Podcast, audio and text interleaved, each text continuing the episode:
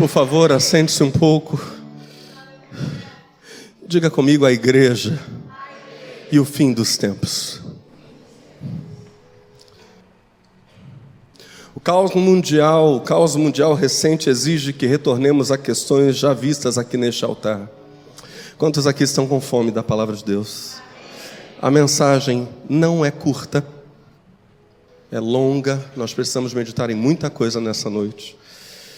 Se você sentir sono, vá ali fora, joga uma aguinha no rosto. Espero que não sintamos sono, porque a palavra é viva e transformadora. Se pensarmos na igreja primitiva, os sermões de Paulo, apóstolo, por exemplo, eram extremamente longos.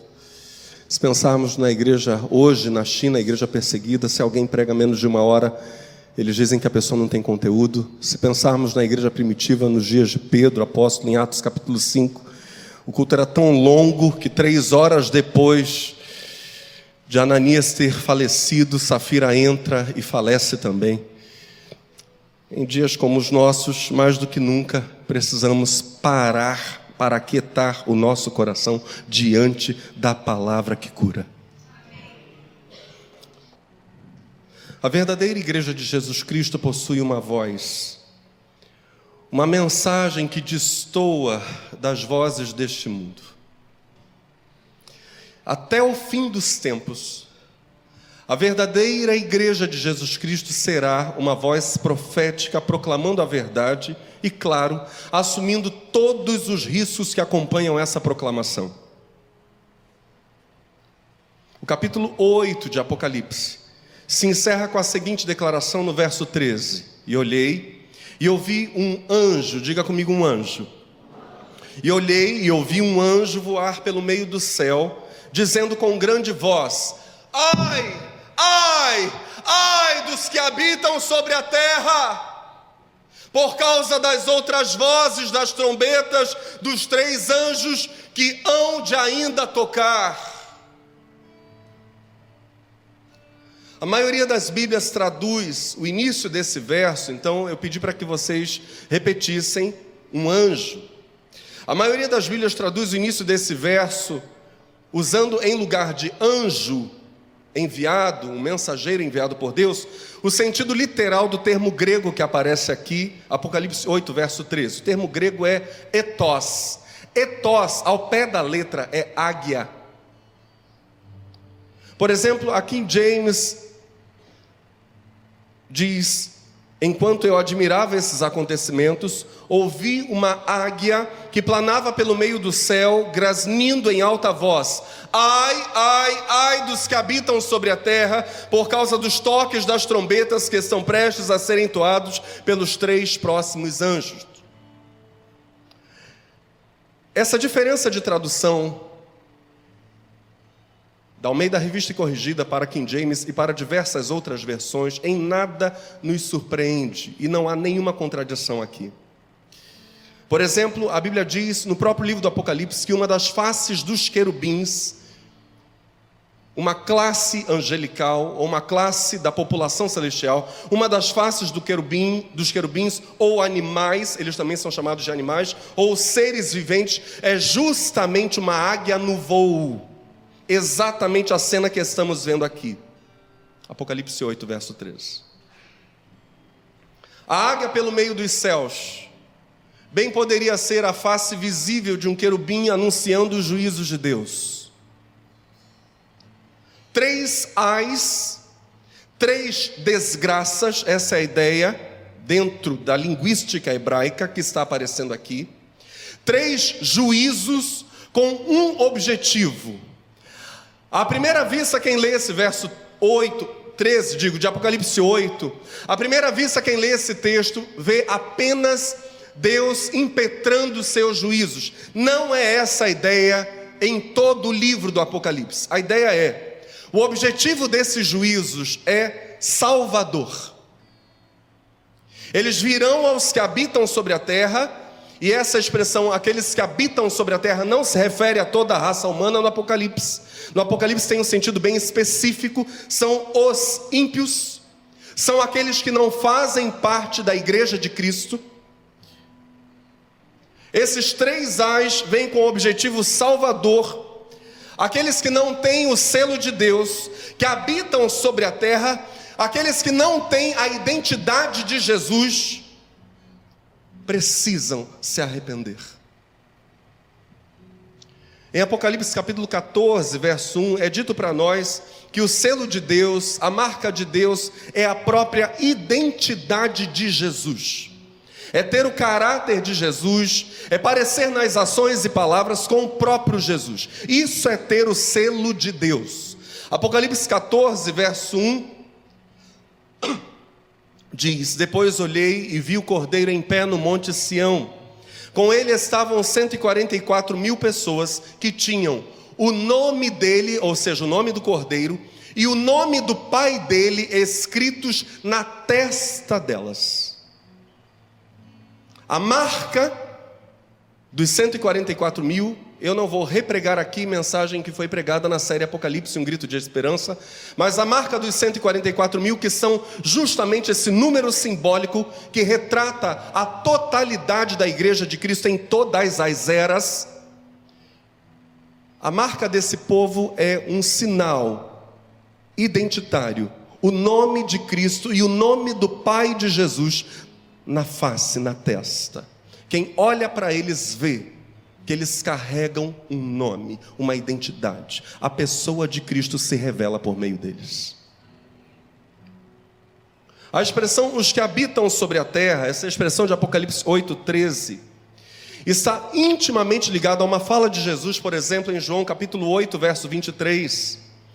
Quando Jesus, num debate com os mestres da lei, Jesus está dizendo que eles são hipócritas, porque eles falam, mas não vivem o que falam, o discurso deles é certo, mas a prática é errada. Jesus diz: Vós sois de baixo, eu sou de cima. Vós sois deste mundo, eu não sou deste mundo. Os que habitam sobre a terra e que sofrerão os juízos dos três ais, são aqueles que têm o mundo como sua casa, como sua oikos. Eu cito a palavra oikos aqui, porque essa palavra está num termo que hoje está popularizado. A oikumene, que em português dá ecumenismo. A união das religiões, tendo o mundo como sua casa a Bíblia diz que esses que habitam sobre a terra são ímpios, são homens de baixo, são homens daqui. A oicumene é tudo menos cristã.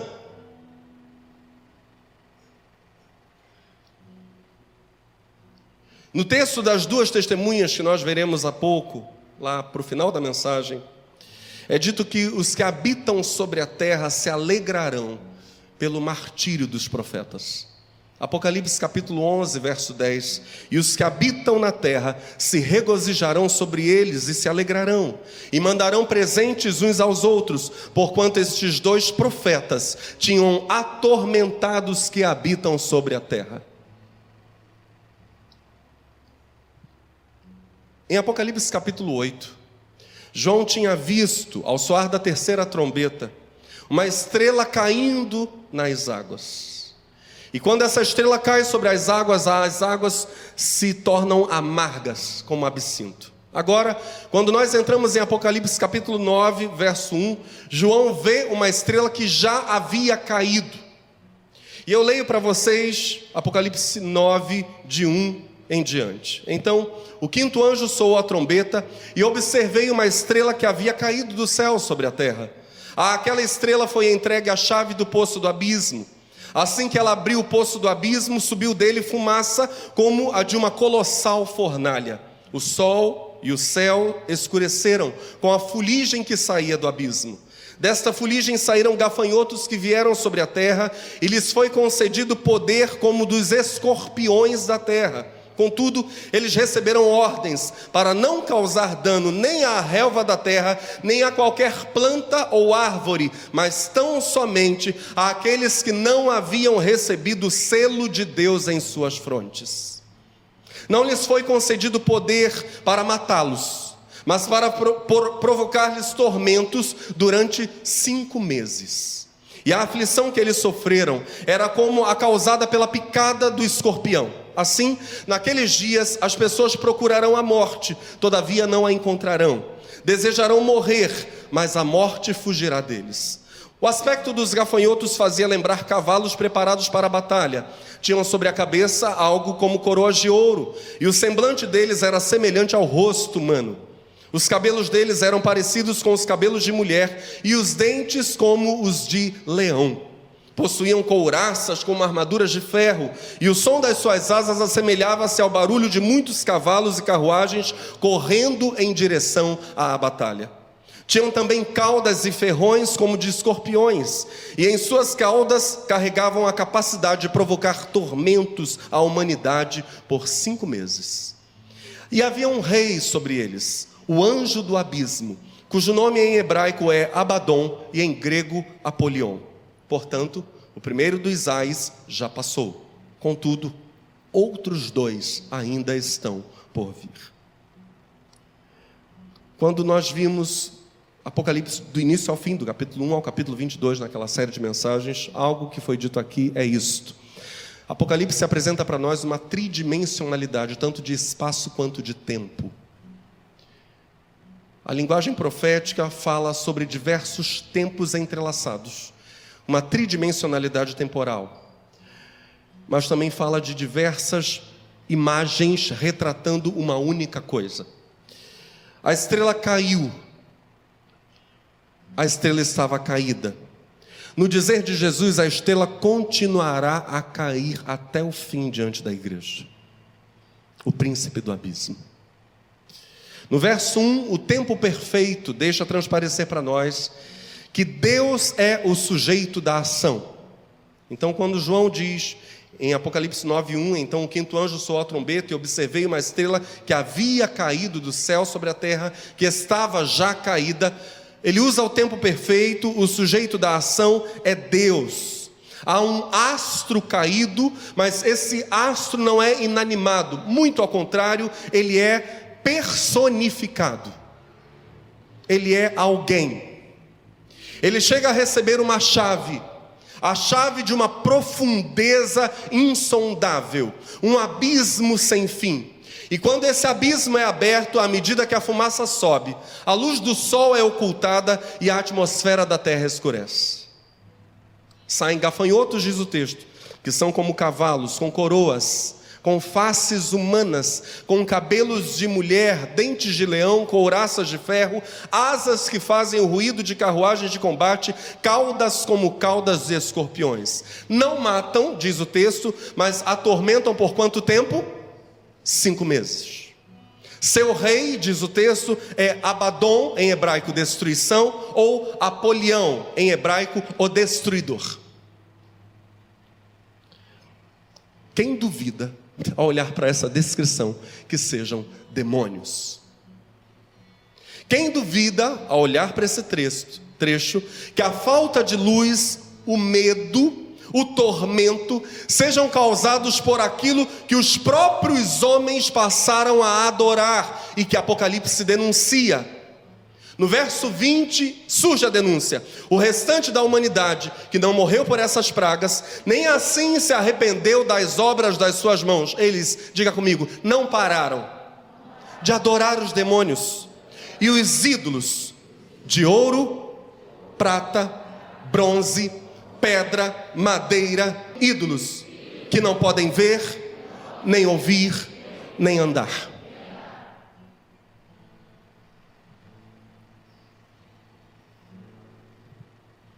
A humanidade começa a sofrer, diz o texto, os efeitos da sua adoração, aquilo que eles adoram, demônios, volta-se contra eles para causar tormento por cinco meses.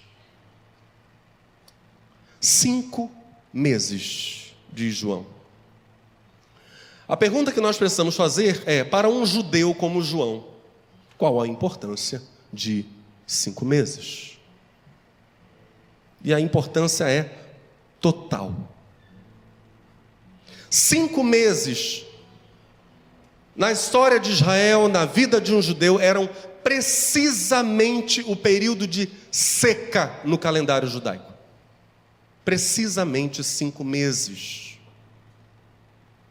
Se as colheitas tivessem sido boas nos primeiros dois meses do ano religioso, Nissan, que equivale à segunda quinzena de março, primeira quinzena de abril no nosso calendário, normalmente, e Iar, segunda quinzena de abril, primeira quinzena de maio, se a colheita ou as colheitas tivessem sido boas em Nissan e Iar, a nação de Israel suportaria feliz os meses judaicos de Sivan, Tamuz, Ave, Elu e Tisri, os cinco meses da estação seca.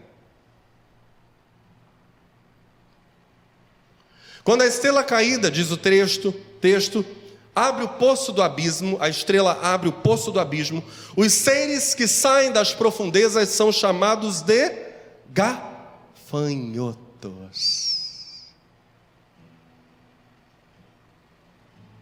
O que gafanhotos atacam? Plantações.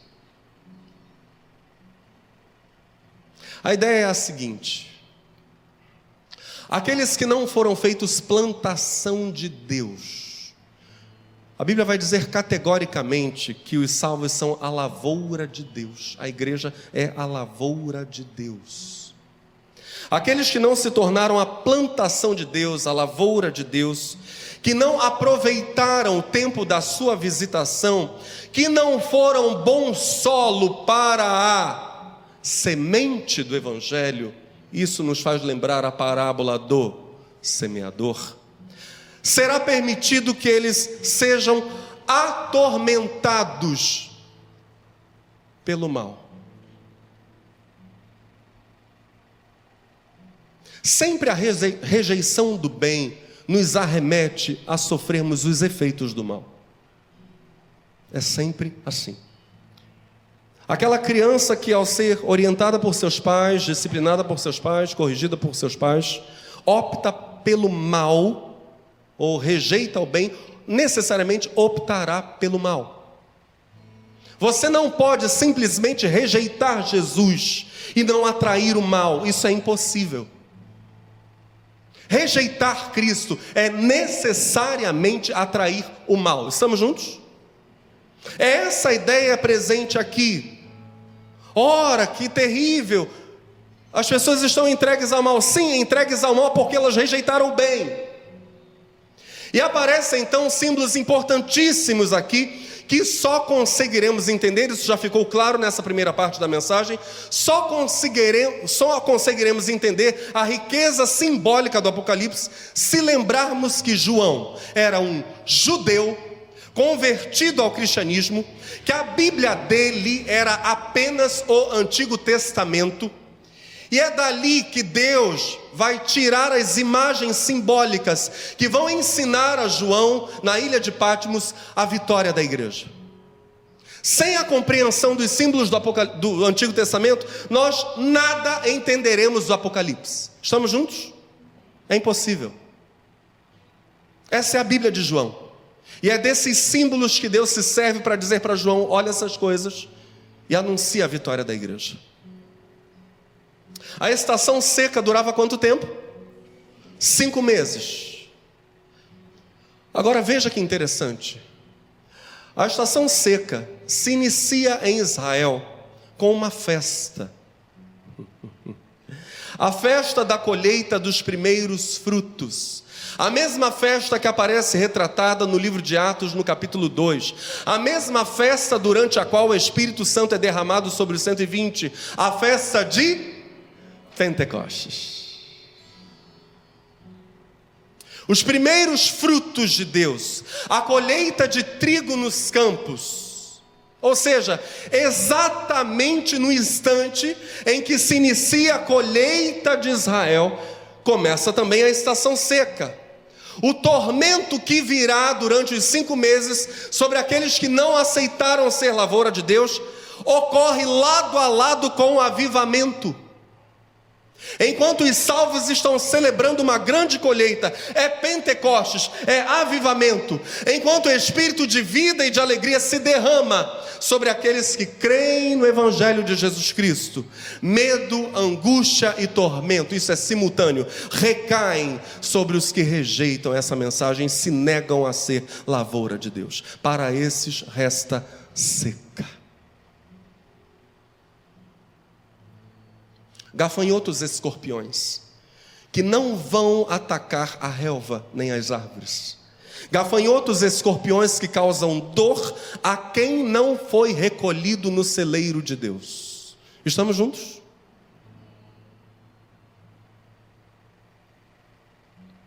Outro detalhe importantíssimo nessa simbologia é que, precisamente no meio da estação seca, no terceiro mês da estação seca, no mês de Av. No décimo dia desse mês, que é o quinto mês no calendário de Israel, no calendário religioso, o templo de Israel foi destruído por Babilônia. Preste muita atenção. No meio da estação seca, durante a história de Israel, um fato importantíssimo ocorreu: a destruição do templo pela invasão de Babilônia. A destruição do templo e a invasão dos babilônios se deveu à falsa religião praticada em Israel.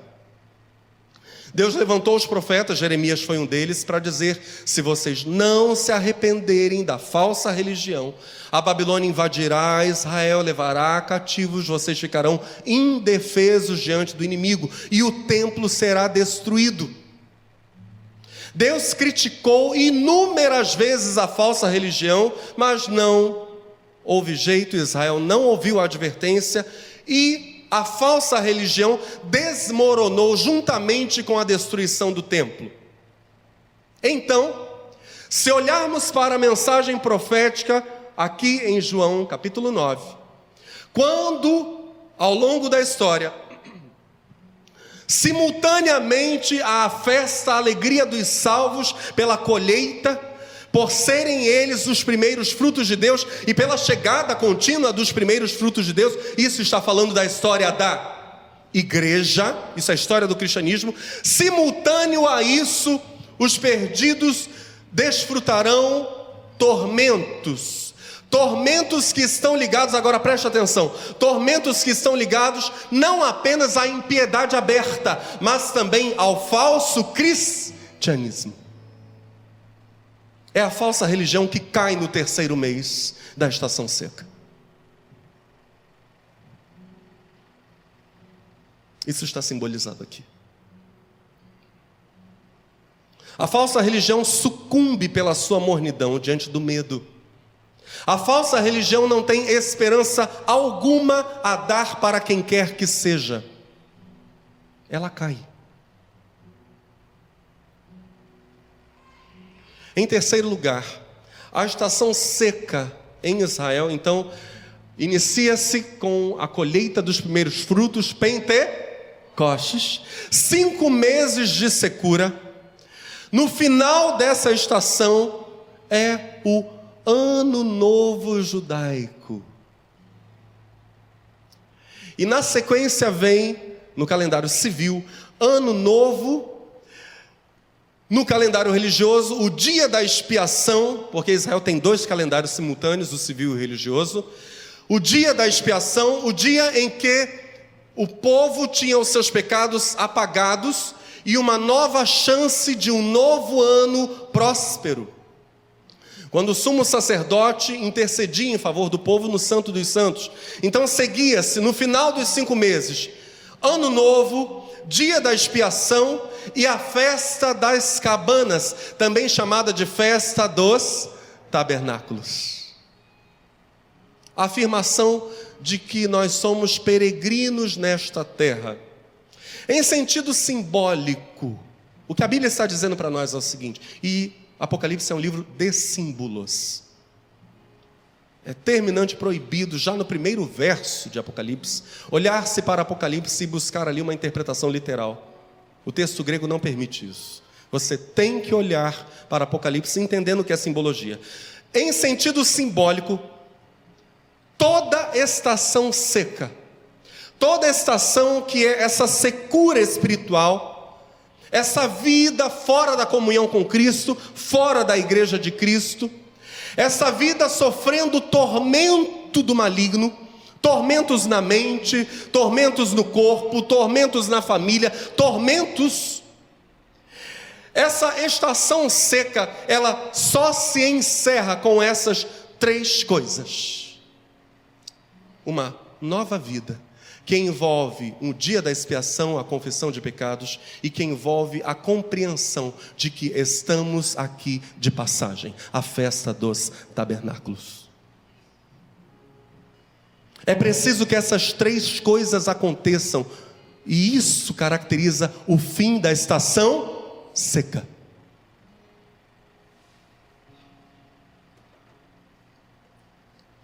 A estação seca acaba quando o homem recebe, diga comigo, nova vida, perdão de pecados e se entende peregrino sobre a terra.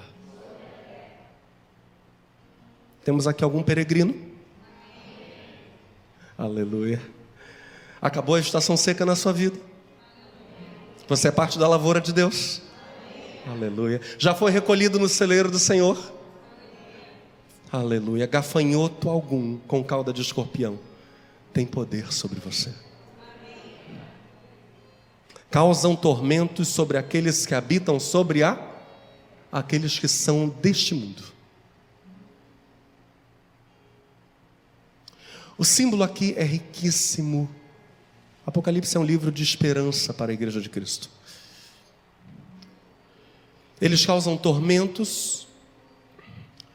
Hoje, há pessoas que estão na estação seca, mas são convidadas a se tornarem a grande lavoura de Deus. A mensagem do Evangelho está sendo pregada aqui, para que olhem para Jesus, tenham seus pecados apagados e sejam recolhidas no celeiro de Deus. Hoje nós não examinaremos a sexta trombeta, nós iremos para Apocalipse capítulo 10 e para o capítulo 11, mas ainda antes de avançarmos para os textos propriamente ditos, precisamos refletir sobre simbologia bíblica. Alguns textos que são referenciais para nós. Quantos aqui são com fome? Aleluia. O primeiro deles é Mateus capítulo 18, versos 17 em diante. Ouça. E se não as escutar, dize-o à igreja. E se também não escutar a igreja, considera-o como um gentio e publicano. Em verdade vos digo que tudo o que ligardes na terra será ligado no céu, e tudo o que desligardes na terra será desligado no céu. Também vos digo que se dois de vós concordarem na terra acerca de qualquer coisa que pedirem, isso lhes será feito por meu Pai que está nos céus. Quantos precisariam concordar? dois. Porque onde estiverem dois ou três reunidos em meu nome, aí eu estou no meio deles. Então Pedro, aproximando-se dele, disse: Senhor, até quantas vezes pecará meu irmão contra mim e eu lhe perdoarei? Até sete? Jesus lhe disse: Não te digo que até sete, mas até setenta vezes sete. Nós entenderemos isso. 70 vezes 7. Por isso, o reino dos céus pode comparar-se a um certo, certo rei que quis fazer contas com os seus servos. Presta muita atenção. Jesus diz que o perdão deve acontecer quantas vezes? Repete, por favor, o número. E aí ele entra numa história para falar sobre o reino dos. Hum. E começando a fazer contas, foi-lhe apresentado. Deixa eu voltar um pouquinho para não ficar difícil a compreensão. Por isso, o reino dos céus pode comparar-se a um certo rei que quis fazer contas com os seus servos. E começando a fazer contas, foi-lhe apresentado um que lhe devia dez mil talentos. E não tendo ele com que pagar, o seu senhor mandou que ele e sua mulher e seus filhos fossem vendidos com tudo quanto tinha, para que a dívida se lhe pagasse. Então aquele servo, prostrando-se, o reverenciava, dizendo: Senhor, seja generoso para comigo e tudo te pagarei. Então o senhor daquele servo, movido de íntima compaixão, soltou e perdoou-lhe a dívida. Isso está falando do reino dos. Saindo, porém, aquele servo, encontrou um dos seus conservos que lhe devia cem dinheiros e, lançando mão dele, sufocava-o, dizendo: Paga-me o que me deves. Então o seu companheiro, prostrando-se a seus pés, rogava-lhe, dizendo: Seja generoso para comigo e tudo te pagarei. Ele, porém, não quis. Antes foi encerrá-lo na prisão até que pagasse a dívida.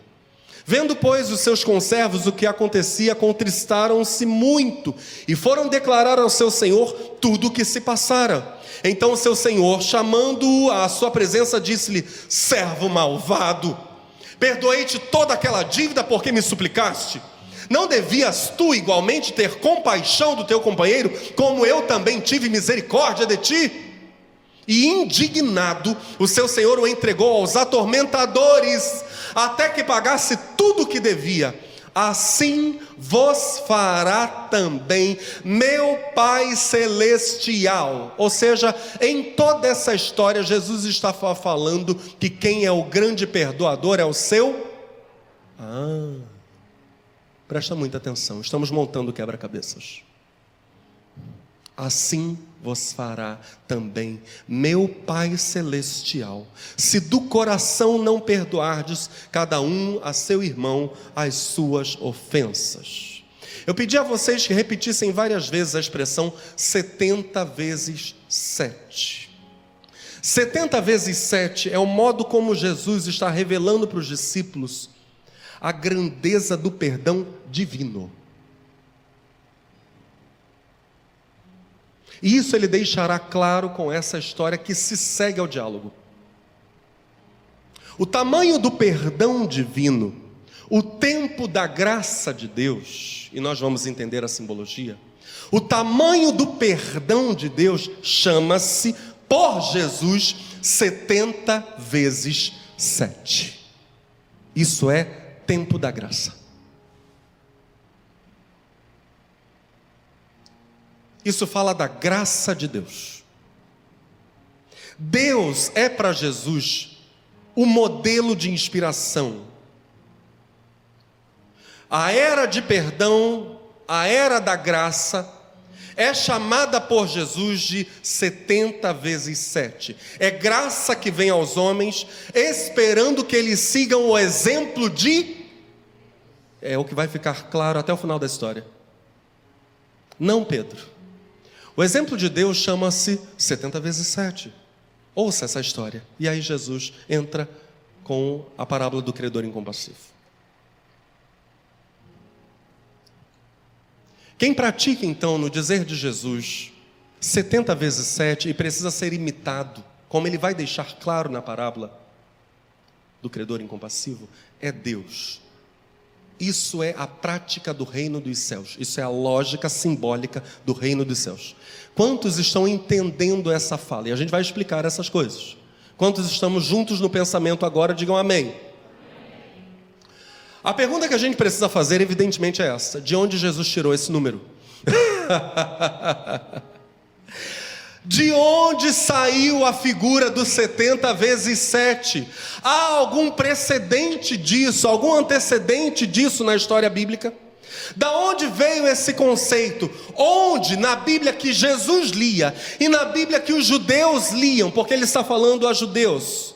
Pedro era judeu onde na Bíblia dos judeus há referência a um tal tempo, um tal 70 vezes 7, que simbolizaria de algum modo o tempo da graça de Deus sobre uma pessoa, ou sobre uma cidade, ou talvez sobre um povo. Onde está isso?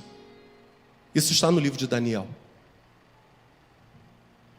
Daniel capítulo 9, a profecia de Daniel vai falar justamente sobre isso, a partir do verso 1. Ouça. No ano primeiro de Dario, filho de Assuero, da linhagem dos Medos, o qual foi constituído rei sobre o reino dos caldeus. No primeiro ano do seu reinado, eu, Daniel, entendi pelos livros que o número dos anos de que falara o Senhor ao profeta Jeremias, em que haviam de cumprir-se as desolações de Jerusalém, era de setenta anos.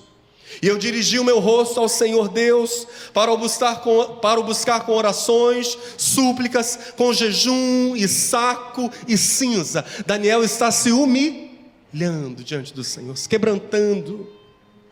E orei ao Senhor meu Deus, e confessei e disse: Ah, Senhor, Deus grande e tremendo, que guardas a aliança e a misericórdia para com os que te amam e guardam os teus mandamentos, pecamos.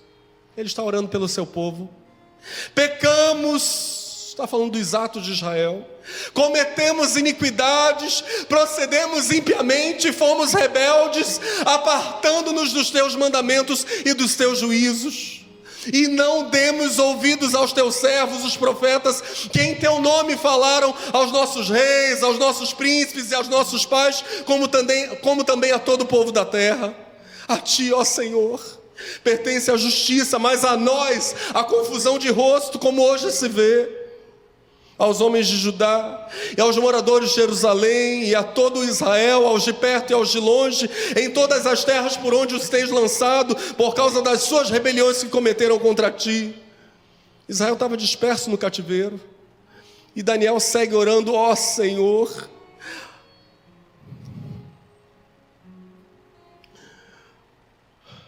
ao Senhor pertencem a misericórdia e o perdão pois nos rebelamos contra Ele, não obedecemos à voz do Senhor, nosso Deus, para andarmos nas Suas leis que nos deu por intermédio dos seus servos, os profetas. Sim, todo Israel transgrediu a tua lei, desviando-se para não obedecer à tua voz.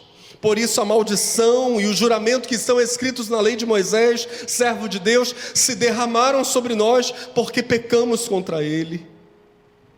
E ele confirmou a sua palavra que falou contra nós e contra os nossos juízes que nos julgavam, trazendo sobre nós um grande mal. Porquanto debaixo de todo o céu nunca se fez como se tem feito em Jerusalém.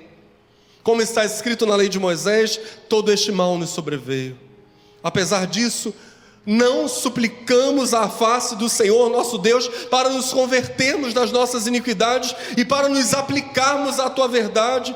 Por isso o Senhor vigiou sobre o mal e o trouxe sobre nós, porque justo é o Senhor nosso Deus em todas as suas obras que fez, pois não obedecemos à sua voz. Agora, pois, ó Senhor nosso Deus, que tiraste o teu povo da terra do Egito com mão poderosa e ganhaste para ti nome como hoje se vê, temos pecado temos procedido impiamente. Ó Senhor, segundo as tuas justiças, aparte-se aparte a tua ira e o teu furor da tua cidade de Jerusalém, do teu santo monte porque por causa dos nossos pecados e por causa das iniquidades de nossos pais, tornou-se Jerusalém e o teu povo um opróbrio, uma vergonha para todos os que estão em redor de nós. Agora, pois, ó Deus nosso, ouve a oração do teu servo e as suas súplicas, e sobre o teu santuário assolado, faze resplandecer o teu rosto por amor do Senhor.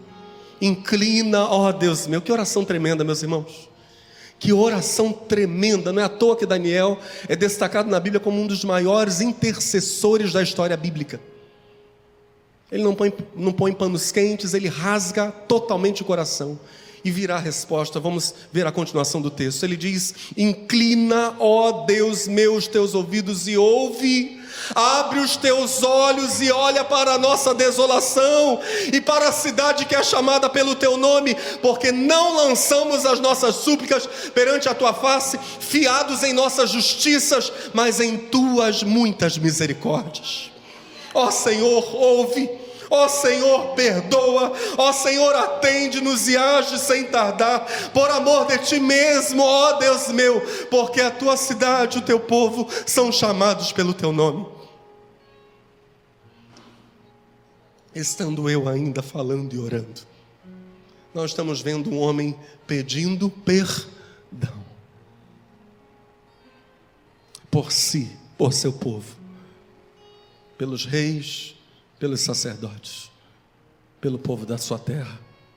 estando eu ainda falando e orando e confessando o meu pecado e o pecado do meu povo Israel e lançando a minha súplica perante a face do Senhor meu Deus, pelo monte santo do meu Deus, estando eu ainda falando na oração, o homem Gabriel que eu tinha visto na minha visão ao princípio, veio voando rapidamente e tocou-me à hora do sacrifício da tarde, às três da tarde.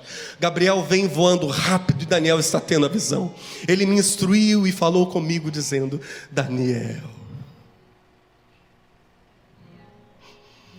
agora saí para fazer-te entender o sentido. No princípio das tuas súplicas saiu a ordem e eu vim. Vim para te declarar, porque és muito amado, muito amado. Considera, pois, a palavra e entende a visão. Setenta semanas.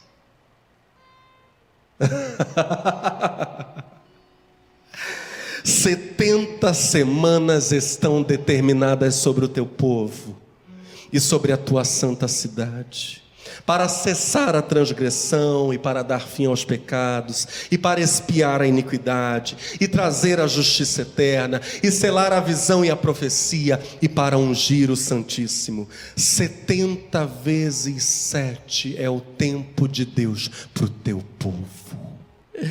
O anjo Gabriel está afirmando, noutras palavras, Perdão e graça estão destinados, Daniel, homem muito amado, a todo aquele, toda aquela que se arrepender, seja pessoa, seja cidade, seja nação. Há um tempo de graça. Coitadinho de quem quiser entender as 70 semanas de modo literal.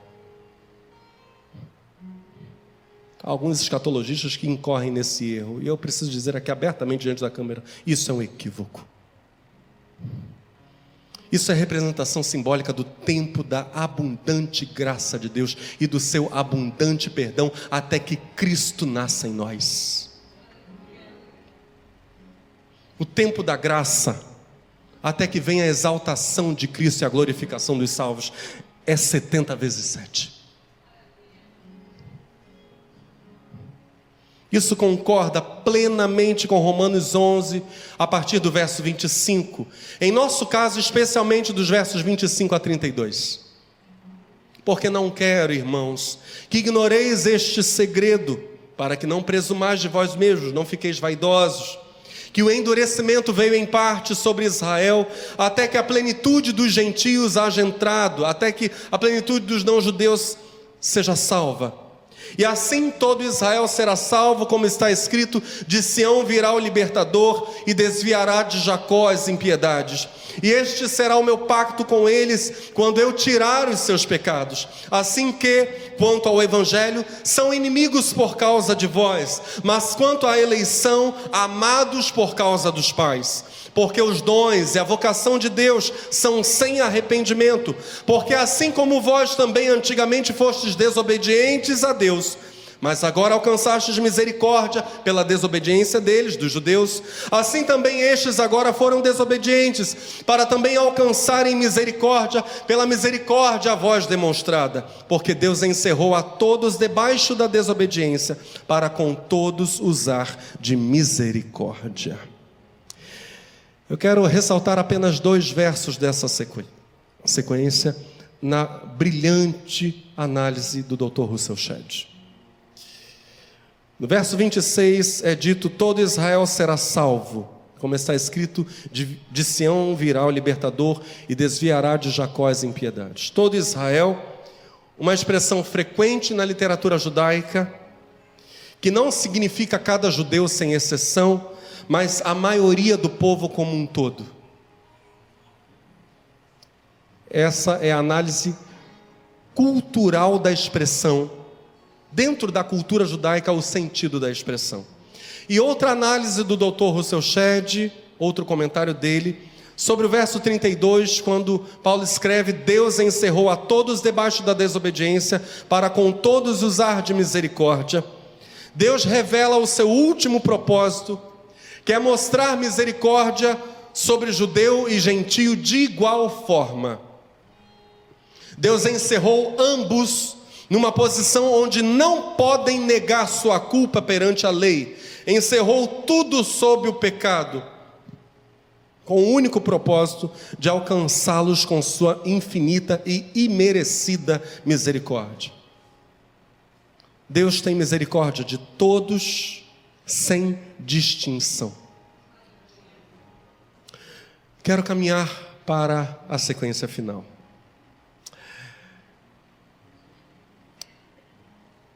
Apocalipse capítulos 10 e 11 prosseguirão dizendo para nós que Deus é um Deus de misericórdia e Pai de toda consolação. Expressão categórica do apóstolo Paulo em 2 Coríntios capítulo 1, verso 3. Bendito seja o Deus e Pai de nosso Senhor Jesus Cristo, o Pai das misericórdias e o Deus de toda a consolação. Vamos dizer isso juntos? Bendito seja o Deus e Pai de nosso Senhor Jesus Cristo, o Pai das misericórdias e o Deus de toda a consolação. Tendo isso em vista, retomemos então a leitura de Apocalipse, no capítulo 10, a partir do verso 5. Então o anjo que vi, em pé sobre o mar e sobre a terra, levantou a mão direita para o céu. Jurou em nome daquele que vive para todo sempre, que criou os céus, a terra, o mar e tudo que neles há. Não haverá mais demora, disse ele. Quando o sétimo anjo tocar sua trombeta, o plano que Deus manteve em segredo se cumprirá, conforme ele anunciou a seus servos, os profetas. A voz do céu falou novamente comigo: Vá e pegue o livro aberto da mão do anjo que está em pé sobre o mar e sobre a terra. Então me aproximei do anjo e lhe pedi o livrinho. Pegue-o e coma-o, disse ele. Ele será amargo em seu estômago, embora tenha um sabor doce como mel em sua boca. Peguei o livrinho da mão do anjo e o comi. Em minha boca era doce como mel, mas quando o engoli, tornou-se amargo em meu estômago. Então me foi dito: é necessário que você profetize outra vez a respeito de muitos povos, nações, línguas e reis. Deus é um Deus grande em perdão. 70 vezes sete. 70 semanas de graça, de chance de arrependimento, até que Cristo apareça em glória. João vive agora o que os profetas viveram e o que a igreja sempre viveu. Preste muita atenção. Desde os dias de João, a igreja, até o final dos tempos, isso se dá em três e meio. Três e meio. De novo, eu excluo propositalmente aqui a palavra anos. E novamente precisamos entender um símbolo repetidamente citado no texto apocalíptico: 42 meses, ou 1260 dias, ou três dias e meio. Diga comigo, três e meio. Esse é o tempo no Apocalipse do testemunho ou o tempo da manifestação da autoridade profética. A autoridade profética se manifesta durante três e meio. Precisamos relembrar o sentido dessas coisas para caminhar para o final da mensagem. A Escritura deixa claro no Novo Testamento a inspiração, qual seja a inspiração histórica dessa ideia de três e meio. Isso vem lá do Antigo Testamento, novamente. Se os cinco meses de tormento, para aqueles que não têm a marca de Deus, não têm o selo, o nome de Deus na testa, são desta terra. Tem ligação com os cinco meses de seca lá da história dos judeus. Também é verdade que três dias e meio de anunciação profética estão intimamente ligados ao que vai ser dito sobre o Antigo Testamento. Tiago capítulo 5 diz assim: Algum de vocês está passando por dificuldades? Então ore. Alguém está feliz? Faça o quê? Cante louvores. Alguém está doente? Chame-os. É para qualquer doença, né, gente? Chame os presbíteros da igreja, para que venham e orem sobre ele e unjam com óleo em nome do Senhor. A oração da fé salvará o doente ou curará o enfermo, e o Senhor o levantará. E se cometeu algum pecado, serão perdoados. Portanto, confessem seus pecados uns aos outros e orem uns pelos outros para serem sarados, curados. A oração de um justo tem grande poder e produz grandes resultados. A oração de um justo pode muito em seus efeitos. Verso 17: Elias. Quem? Hum, Elias. Muito importante isso. Elias era humano como nós. Olha para o seu irmão Dias, Elias como nós. O grande profeta Elias era como nós. Elias era humano como nós. E, no entanto, quando orou insistentemente para que não caísse chuva, não choveu durante. Hum. Olha, três anos e meio. Então ele orou outra vez, e o céu enviou chuva, e a terra começou a produzir suas colheitas. A autoridade da igreja é a autoridade de Elias. Ela é como João Batista. Diga comigo, a igreja é como João Batista. Pastor, mas o senhor não estava falando de Elias? Como João Batista de repente caiu de paraquedas nessa história? Nós vamos ver essas coisas. A autoridade da igreja é a autoridade de Elias. Eu estou falando da verdadeira igreja de Cristo. Tem alguém aqui que faz parte dessa igreja? É a autoridade de Elias, é como João Batista, a responsável pela preparação para a chegada do Messias. Ela é o Elias que sempre antecede no Novo Testamento o Messias. Primeiro vem Elias o Tisbita, João Batista, depois vem Jesus. Malaquias capítulo 4 diz assim: Lembrai-vos da lei de Moisés, meu servo, que lhe mandei em Horebe para todo Israel, a saber, estatutos e juízos Eis que eu vos enviarei o profeta Elias, antes que venha o grande e terrível dia do Senhor. Jesus vai interpretar isso. Jesus classicamente e de modo direto dirá que esse Elias que havia de vir era João Batista. E desde os dias de João Batista, diz Jesus em Mateus capítulo 11, verso 12: E desde os dias de João Batista até agora se faz violência ao reino dos céus, e pela força se apoderam dele, porque todos os profetas e a lei profetizaram até João. E se quereis dar crédito, é este o Elias que havia de vir. Elias, João. representa, no dizer de Jesus, todos os enviados, todas as enviadas de Deus, profetas e profetisas, que antecedem a chegada de Cristo. Elias, como João Batista, é amigo do noivo, é símbolo da própria igreja, preparando os homens para se encontrarem com Cristo, seja pela morte, seja pela vinda do Senhor. A igreja é João Batista que é, por sua vez, Elias.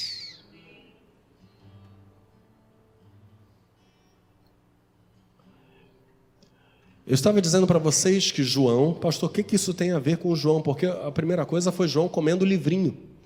Fica doce na boca e amargo no estômago. E é mensagem para reis, nobres e gente comum. É a palavra que está sendo entregue a João. João deve comer e entregar essa mensagem. Ele está sendo investido de autoridade profética. Vamos continuar no texto. Apocalipse capítulo 11. Depois foi-me dado um caniço para me servir de metro de João, e me foi dito: levante-se e meça o templo de Deus, o seu altar, e conte aqueles que estão dentro do templo adorando. Mas deixe de lado o ato exterior do templo e não meça, porque ele foi dado aos pagãos. Eles pisarão a cidade santa por 42 meses. Que dão quantos anos? Três anos e meio. Três e meio. Eu darei poder às minhas duas testemunhas, e elas profetizarão por 1260 dias, três anos e meio. Vestida, no calendário judeu, vestidas com roupas de luto estas duas testemunhas são as duas oliveiras e os dois candeeiros ou candelabros que estão em pé diante do Senhor da terra. Se alguém pretender fazer mal às testemunhas, sai fogo das suas bocas e devora os seus inimigos. De fato, se alguém pretender fazer-lhes mal, sem dúvida é dessa forma que deve morrer. Elas têm o poder para fechar o céu, para que não chova durante os dias em que elas profetizarem. Elas também têm o poder de transformar as águas em sangue, bem como o de ferir a terra com todo tipo de pragas, tantas vezes quantas quiserem. Depois que elas tiverem concluído o testemunho que devem dar, o monstro que surge do abismo, ou a besta que sobe do abismo, lutará contra elas e as vencerá e as matará. Os seus cadáveres ficarão estirados nas ruas da grande cidade, que simbolicamente se chama Sodoma e Egito, onde o seu Senhor também foi crucificado. Então pessoas de todos os povos, tribos, línguas e nações olharão para os cadáveres das duas testemunhas por três dias e meio, e não permitirão que estes cadáveres sejam sepultados. Os que habitam na terra ficarão felizes por causa delas. Eles realizarão festas e enviarão presentes uns aos outros, pois esses dois profetas atormentaram aos habitantes da terra. Mas depois dos três dias e meio, um sopro de vida veio da parte de Deus e entrou nos dois profetas, e eles se levantaram. E aqueles que os viram ficaram com muito medo. Então os dois profetas ouviram uma voz forte que vinha do céu, dizendo-lhes: Subam aqui! E eles subiram ao céu numa nuvem, à vista dos seus inimigos. Naquele momento, houve um grande terremoto e ruiu a décima parte da cidade. Morreram nesse terremoto sete mil pessoas, ao passo que as outras ficaram aterrorizadas e deram glória ao Deus do céu. A segunda aflição já passou, mas estejamos atentos, pois a terceira aflição vem sem demora. No capítulo 9 de Apocalipse estão narradas a quinta e a sexta trombetas. O capítulo 10 fala sobre João comendo o livrinho que o anjo lhe entrega, para que ele, João, anuncie a mensagem profética. Essa narrativa sobre João, que se segue, então, imediatamente após a narrativa de João, entra a narrativa sobre as duas testemunhas. A narrativa de João e das duas testemunhas interrompe o texto apocalíptico sobre as trombetas. Vem a primeira, segunda, terceira, quarta, quinta, sexta trombeta, entra a narrativa sobre João, o livrinho, entra a narrativa sobre as duas testemunhas e aí voltamos para a sétima trombeta. Há uma quebra no texto. Esse texto que acabamos de ler, as duas testemunhas, é então a segunda metade da interrupção da narrativa de Apocalipse. O texto vai retomar o seu curso normal, entrando na sétima e última trombeta, no verso 15 desse mesmo capítulo 11 de Apocalipse. A interrupção em duas etapas, eu gostaria que você prestasse muita atenção nisso. Estamos juntos? A mesa hoje é muito farta. João comendo um livrinho e profetizando. Duas testemunhas que estão fazendo também o que? Profetizando. Essas duas coisas são a mesma coisa. O texto está falando exatamente da mesma coisa duas vezes, em duas percepções. São duas perspectivas sobre uma mesma realidade. O mesmo que João faz, as duas testemunhas também fazem, apenas em proporções diferentes. João é uma pessoa que está na ilha de Patmos recebendo essa revelação tremenda que nós chamamos de o Apocalipse. As duas testemunhas representam milhões de testemunhas, que o livro de Hebreus vai chamar de uma grande nuvem de testemunhas. As duas testemunhas representam milhões de testemunhas que ao longo de toda a história do cristianismo são uma síntese, um resumo da lei e dos profetas, Moisés e Elias.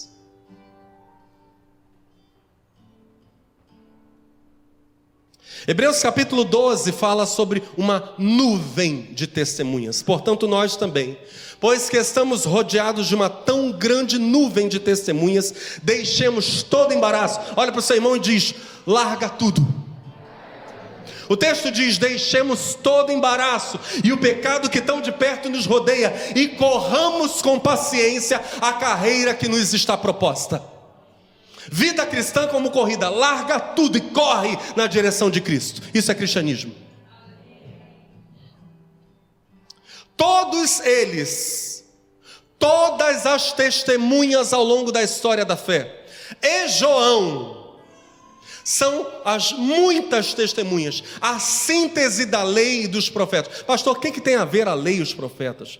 Porque a mensagem de João e das testemunhas é uma só: Jesus Cristo é o Senhor. E essa é a síntese da lei e dos profetas. A lei e os profetas apontam para a figura de Jesus. Ele é a síntese de todo o Antigo Testamento. Então o que a gente encontra em Apocalipse é o resumo do resumo, é a síntese em linguagem simbólica de tudo aquilo que vinha sendo dito no Antigo Testamento e nos diversos textos do Novo. Graças a Deus, Apocalipse está no final da Bíblia. Muito coerente esse posicionamento de Apocalipse. Porque é uma grande síntese. A Bíblia fala sobre quem eram essas testemunhas? Lembrando que elas não são apenas da era cristã.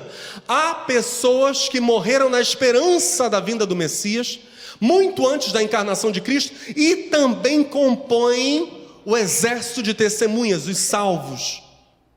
Olha o que a Bíblia diz sobre eles. Que coisa tremenda. E que mais direi, diz Hebreus capítulo 11, a partir do verso 32. O autor aos Hebreus diz: E que mais direi? Faltar-me-ia ao tempo contando de Gideão, e de Baraque, e de Sansão, e de Jefité, e de Davi, e de Samuel e dos profetas, os quais, pela fé, venceram reinos, praticaram a justiça, alcançaram promessas, fecharam as bocas dos leões, apagaram a força do fogo, escaparam do fio da espada, da fraqueza tiraram forças, na batalha se esforçaram, puseram em fuga aos exércitos dos estranhos. As mulheres, pela ressurreição, receberam, digo, pela ressurreição, os seus mortos. Uns foram torturados, não aceitando o seu livramento para alcançarem uma melhor ressurreição. E outros experimentaram escárnios e açoites e até cadeias e prisões. Foram apedrejados, cerrados, tentados, mortos ao fio da espada. Andaram vestidos de peles de ovelhas e de cabras, desamparados, aflitos e maltratados, homens dos quais o mundo não era digno, errantes pelos desertos e montes e pelas covas e cavernas da terra. E Paulo vai dizer sobre eles sobre o porquê de eles terem experimentado essas coisas, todas essas coisas por causa da sua fé. Paulo vai dizer: quem nos separará do amor de Cristo? A tribulação? ou a angústia, ou a perseguição, ou a fome, ou a nudez, ou o perigo, ou a espada, como está escrito, por amor de ti, somos entregues à morte todo dia, fomos reputados como ovelhas para o matadouro, mas em todas estas coisas somos mais. Dê um aplauso ao Senhor. Aleluia! Aleluia!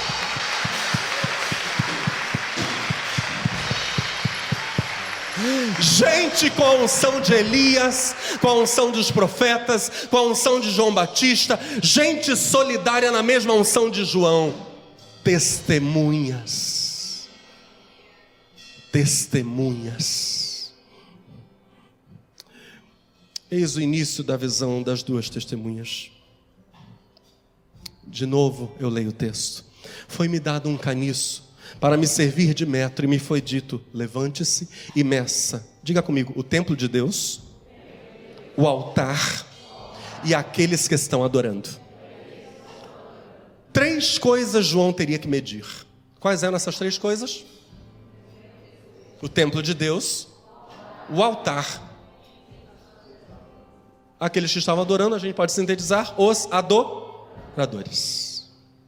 Mas deixe de lado o ato exterior do templo e não meça, porque ele foi dado aos pagãos. Eles pisarão a cidade santa por quantos meses? 42, três anos e meio. O tempo profético, o tempo desta era incompleta, em que há vozes testemunhando a mensagem de Deus. Não é ainda o sete, não é ainda a era perfeita, é o três e meio. Está entendendo? É o 3,5. Nós estamos no 3,5, virá o 7, mas ainda não veio. Enquanto estamos nessa era incompleta, imperfeita, somos testemunhas. Se na visão de João lhe foi dado um caniço ou uma cana, como as canas que cresciam no vale do rio Jordão, era o cálamo a planta, cálamo. Um junco conhecido como cana gigante, que chegava a ter seis metros e meio de comprimento. O negócio era enorme. Uma cana de seis metros e meio.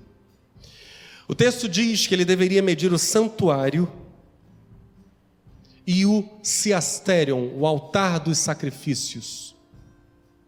O templo, o altar dos sacrifícios, os adoradores deveriam ser medidos por João, e a ideia no texto é de que essas três coisas, na verdade, na verdade, constituem uma única realidade.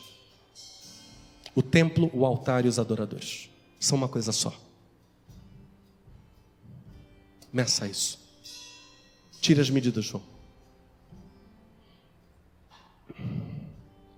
Constituem uma única realidade, eles são a expressão da devoção a Deus, templo, altar e adorador. Estão sob a proteção de Deus. Por que estão sob a proteção de Deus? Porque esse medir aqui é justamente zelar por. Jesus fala sobre isso, por exemplo, ao dizer: Homens de pouca fé, não fiquem ansiosos pelo que comer ou beber, porque até os cabelos das vossas cabeças estão cuidadosamente contados. Vocês não podem, pela sua ansiedade, acrescentar sequer um côvado à sua estatura. Tudo isso está controlado por Deus. Essa, essa ordem de Deus para João Messa, o santuário, o altar e os adoradores é João, Diga para a igreja, em linguagem simbólica, diga para eles que eu zelo por eles. Eu os conheço. Eles não escapam ao meu olhar cuidadoso, eles estão cuidadosamente medidos por mim, João. Diga isso, escreve essas coisas.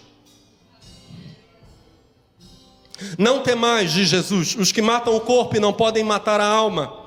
Temei antes aquele que pode fazer crescer, no, perecer no inferno, digo, a alma e o corpo. Não se vendem dois passarinhos por um ceitil, e nenhum deles cairá em terra sem a vontade de vosso Pai. E até mesmo os cabelos da vossa cabeça estão todos contados. Mas é dito para João algo curioso: deixe de lado, exclua, não meça o átrio exterior. Verso 2 diz: Deixe de lado o ato exterior do templo e não meça, porque ele foi dado aos pagãos. Eles pisarão. Em algumas traduções está calcarão aos pés. É o pisar é, perverso, é o pisar para aniquilar. Pisarão. A cidade santa E a cidade santa é a igreja, viu? Pisarão a cidade santa por 42 meses. Se de um lado Deus cuida da igreja, como vimos no relato dos heróis da fé, agora em Hebreus capítulo 11, homens e mulheres, dos quais o mundo não era digno, a grande nuvem de testemunhas, se Deus cuida deles, de um lado, parte da sua relação com Deus envolve sofrimento por amor a Cristo. O sofrimento é parte inerente do cristianismo. Não dá para se tirar o sofrimento da fé cristã. Não nesta era. Nesta era imperfeita, os pagãos pisam o ato exterior. O problema é o seguinte: antes de o ato exterior ser destruído, quando o templo foi destruído pelos romanos, mais de 20 anos antes da visão de João, lá no Apocalipse, sobre Apocalipse, o ato exterior, o pátio dos gentios, também era santo. Agora, na visão, não é. Há um contraste.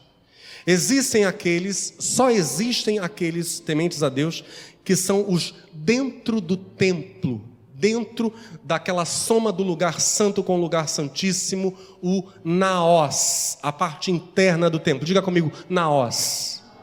Só existem agora os que estão dentro e os pagãos. Só tem um detalhe. Se a gente olha de novo para a Bíblia que Jesus lia, que era a Bíblia conhecida de João, só quem podia estar no Naós, só quem podia estar dentro do templo, eram os sacerdotes. Eram sacerdotes. É preciso ser da tribo sacerdotal para entrar no Naós. Os pagãos pisarão a cidade santa, terão contato com os santos do Altíssimo, terão contato com as coisas santas durante três anos e meio. Com que propósito? Para adorarem a Deus? Não. Eles estão contrastados com os adoradores que estão dentro do Naós, com a tribo sacerdotal. Eles se oporão aos santos. Agora, olha que interessante. Eles estão num estágio estranho, porque eles não estão nem no lugar santo adorando, enquanto os adoradores oferecem incenso, porque o altar lá dentro é o altar do incenso, que aparece no Apocalipse como altar de orações. Estamos juntos? O altar dentro do templo, o altar de sacrifício, lá dentro do prédio em si, era o altar do incenso, do holocausto ficava fora. Eles nem estão no lugar santo adorando enquanto oferecem incenso, nem estão totalmente fora da questão religiosa. Eles estão no pátio dos gentios. Estão no pátio exterior, entre a intimidade dos sacerdotes. Temos, algum, temos alguma sacerdotisa do Senhor ou algum sacerdote aqui neste auditório hoje? Gente que faz parte da nação santa, do povo adquirido, povo sacerdotal, temos aqui hoje. Aleluia. Eles estão entre a intimidade sacerdotal e o mundo, mas são tratados por Deus essencialmente como mundo.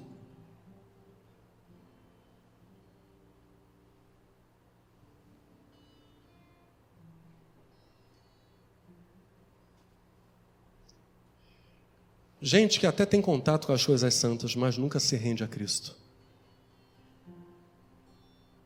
Texto não está falando simplesmente daqueles que não ouviram. O texto está falando daqueles que ouviram e rejeitaram.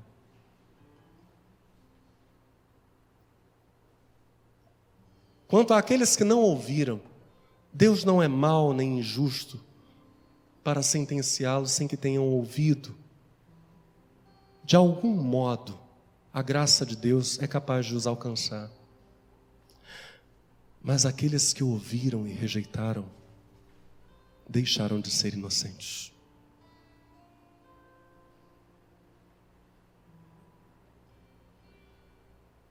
Interessante que o texto parece ter uma quebra violenta de novo.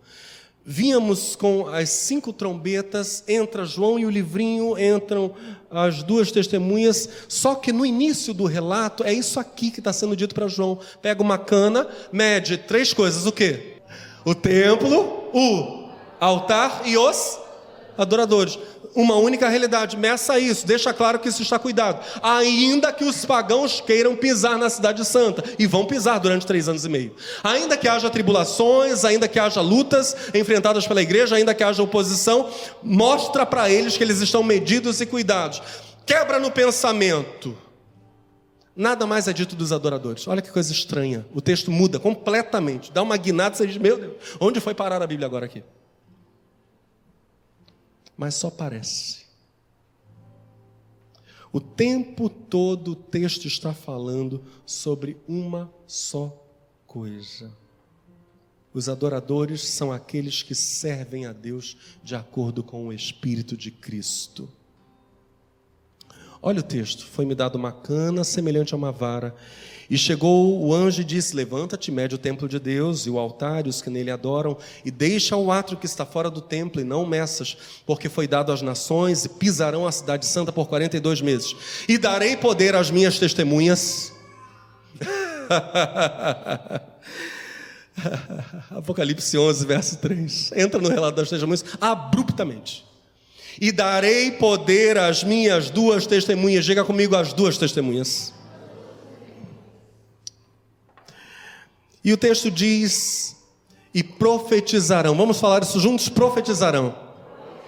Por 1260 dias, vestidas de pano de saco.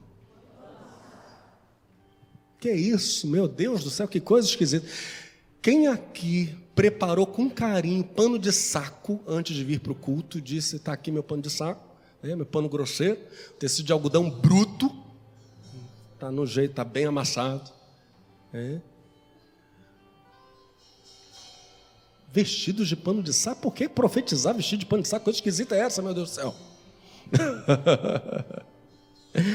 Ouça o que o apóstolo Paulo vai dizer em 2 Coríntios capítulo 4. Porque Deus, que disse que das trevas resplandecesse a luz, é quem resplandeceu em nossos corações para a iluminação do conhecimento da glória de Deus na face de Jesus Cristo. Temos, porém, este tesouro em vasos de barro, para que a excelência do poder seja de Deus e não de nós. Que a excelência do poder seja de Deus e não de nós. Em tudo somos atribulados, mas não angustiados, perplexos, mas não desanimados, perseguidos, mas não desamparados, abatidos, mas não destruídos, trazendo sempre por toda parte a mortificação do Senhor Jesus no nosso corpo, para que a vida de Jesus se manifeste também nos nossos corpos. E assim, nós que vivemos, estamos sempre entregues à morte por amor de Jesus, para que a vida vida de Jesus se manifeste também na nossa carne mortal, de maneira que em nós opera a morte. Nós somos escravos de Cristo, somos servos de Cristo, nós nos negamos a nós mesmos. Em nós opera a morte, mas em vós, em vocês que são servidos por nós, que ouvem a nossa mensagem, a nossa pregação, o Evangelho, mas em vós opera a vida. Vocês se servem da nossa mortificação, diz Paulo. As testemunhas estão vestidas com roupas de luto. Pano de saco é roupa de luto. É exatamente essa fala de Paulo: em nós opera a morte. As testemunhas, eu vou encerrar aqui a mensagem. Ainda tinha seis páginas da mensagem para pregar. Eu vou parar aqui. São 18 páginas a mensagem de hoje.